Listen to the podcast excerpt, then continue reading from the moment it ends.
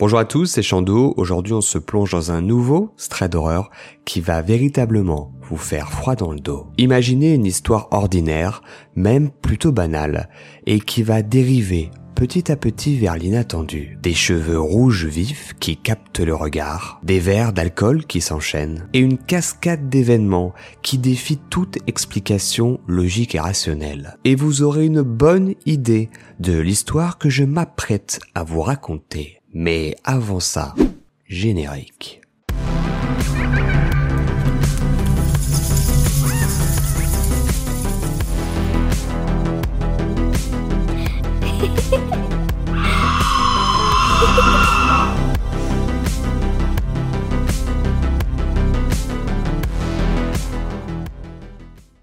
Un soir de novembre, Marc venait tout juste d'avoir 21 ans et voulait célébrer son anniversaire. Ce soir-là, il est accompagné de son ami Pierre, déjà fortement éméché par la boisson. Nos deux comparses décidèrent de s'aventurer dans un bar populaire de la ville, prêts à vivre une soirée mémorable.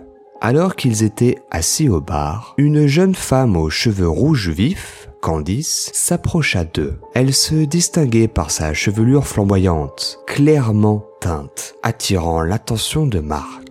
Candice, avec une aisance charmeuse, commença à flirter avec eux. Marc, peu habitué à une telle attention, se laissa emporter par le jeu de la séduction. Il remarqua que Candice semblait apprécier l'état d'ébriété de Pierre et décida de feindre une ivresse similaire. Toutefois, il se demanda si elle ne cherchait pas seulement à obtenir des verres gratuits. Marc va alors lui dire qu'ils sont étudiants et que par conséquent ils n'ont pas beaucoup d'argent sur eux. Sous-entendu, on pourra pas te payer tes verres Candice, désolé. Mais la jeune fille semblait indifférente à cette déclaration. Bien au contraire, elle va commander d'autres verres et les offrir aux deux garçons. La soirée continuait de bon train, verre après verre anecdote stupide après anecdote stupide, tentative de séduction après tentative de séduction, à tel point que Marc ne savait plus vraiment qui elle aimait entre lui et Pierre. La soirée prit un tournant lorsque Pierre, trop ivre, se fit expulser du bar. Marc et Candice sont donc sortis pour le retrouver. Candice, déterminée, n'arrêtait pas de lui proposer de l'emmener chez elle. Mais il était tellement ivre et perdu qu'il arrivait à peine à lui répondre. Alors Marc, sentant sa responsabilité envers son ami, refusa. Il ne voulait pas qu'il se réveille avec la gueule de bois dans une maison au hasard, sans voiture et sans aucune idée de ce qui s'est passé. Candice n'arrêtait pas d'insister, disant qu'elle prendrait soin de lui. Mais Marc lui a dit non parce qu'il devait rester avec lui. Il était plus sobre que lui et surtout il était sous sa responsabilité. Candice, ne perdant pas son objectif de vue, commença immédiatement à flirter avec Marc et proposa de payer un taxi pour Pierre et qu'ils pourraient ensuite tous les deux poursuivre la soirée ensemble.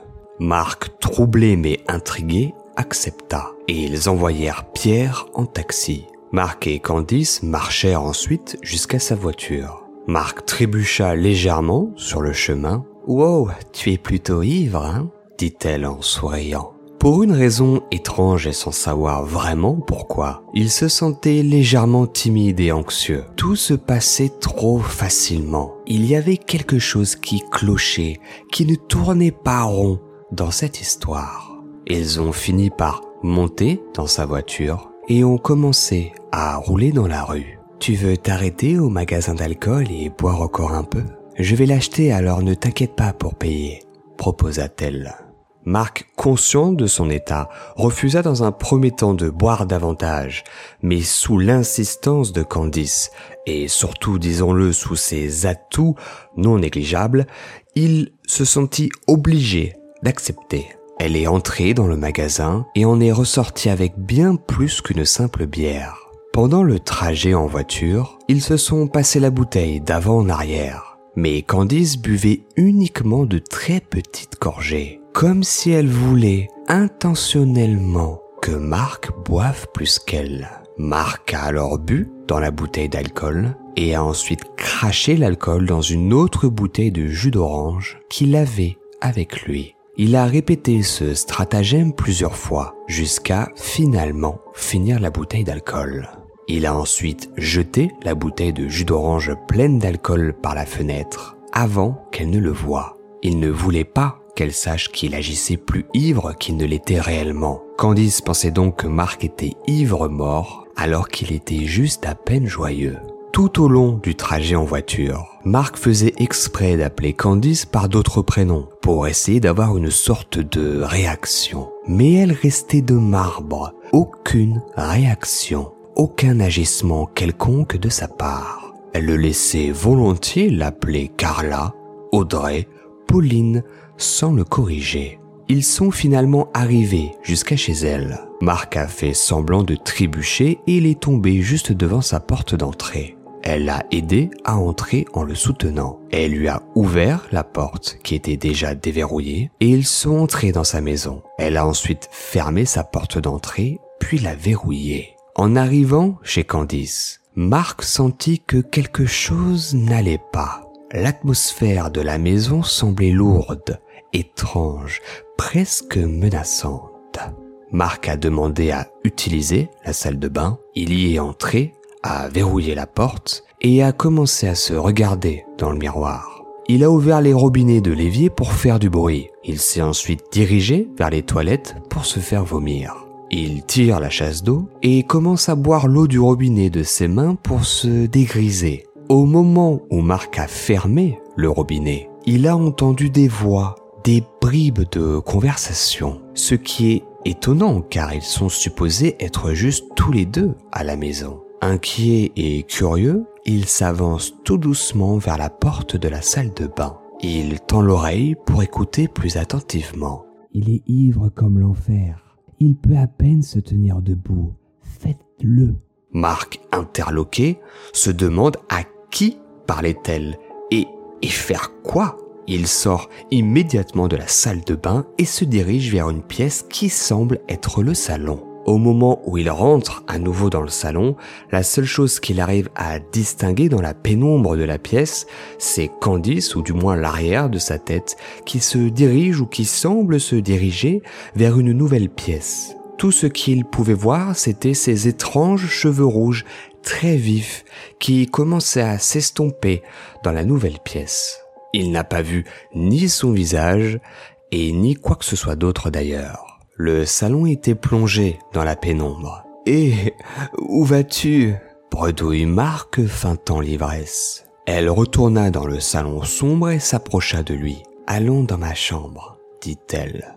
Marc oriente son regard d'abord sur ses cheveux rouges vifs, puis sur ses yeux. Ils étaient différents. Son visage était différent. C'était une autre fille avec les mêmes cheveux. C'est à ce moment-là qu'il réalise c'était une autre fille avec la même perruque. C'était une perruque pendant tout ce temps. Ça a toujours été une perruque. Marc avait l'impression que son cœur s'était arrêté net. Mais il essaya de donner l'impression qu'il n'avait aucune idée de ce qui était en train de se tramer dans les ombres de cette maison, qu'il n'avait pas notifié que c'était une fille différente. Il lui a alors souri et lui a dit qu'il avait juste besoin de retourner aux toilettes. Désolé, j'ai vraiment trop bu. J'ai juste besoin de me mettre un peu d'eau sur le visage et, et je reviens. Ça va, ça va. Pas de problème. Mais fais vite, s'il te plaît. J'ai vraiment envie qu'on aille ensemble dans la chambre. Lui répondit-elle. Marc arrive dans la salle de bain et verrouille la porte. L'oreille collée à cette dernière, il entendait des murmures. Il arrive à distinguer ce qu'il semble être plusieurs voix féminines et une voix masculine. Il n'en a pas fallu plus à Marc pour se retourner et courir vers la fenêtre de la salle de bain. Il saute hors de celle-ci et a couru plus vite que jamais il ne l'avait fait dans sa vie. Pendant sa fuite effrénée, à aucun moment il ne regardera derrière lui. Fuir, survivre, vivre, c'était tout ce qui lui importait à ce moment-là. Il a couru à travers le jardin, sauté la clôture, traversé le jardin de quelqu'un d'autre, traversé plusieurs sentiers pour finalement retrouver la route principale. Il a ensuite continué à courir sur la route principale jusqu'à qu'il voit un dépanneur ouvert 24 heures sur 24. Il s'est précipité dans le magasin, il est ensuite resté volontairement dans le champ des caméras de surveillance du magasin et a appelé aux yeux de tous un taxi pour pouvoir finalement rentrer chez lui.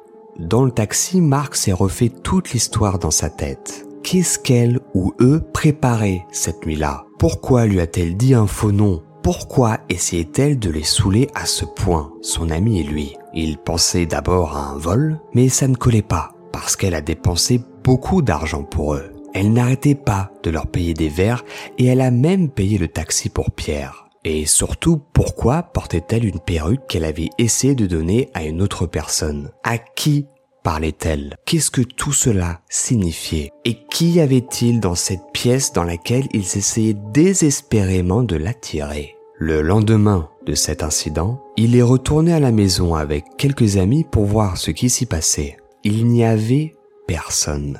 Pas de voiture, personne, rien. Juste une maison vide. Il finira par découvrir que la maison était une location d'été et, quels que soient ces gens, ils sont entrés par effraction dans cette maison et ne l'ont utilisée que cette nuit-là. Et ils ne sont jamais revenus. Et c'est ainsi que l'incroyable et étrange histoire de Marc touche à sa fin. Qu'auriez-vous fait à sa place Que pensez-vous qu'il se serait passé cette nuit-là si Marc était resté dans cette maison et plus largement s'il avait décidé de rentrer dans cette pièce? N'hésitez pas à partager vos réflexions et vos théories dans l'espace commentaire et si vous avez apprécié la vidéo, n'hésitez pas à vous abonner pour ne manquer aucun de mes prochains straits d'horreur. Quant à nous, on se retrouve bientôt pour une nouvelle histoire. D'ici là, portez-vous bien. C'était Chando. Ciao.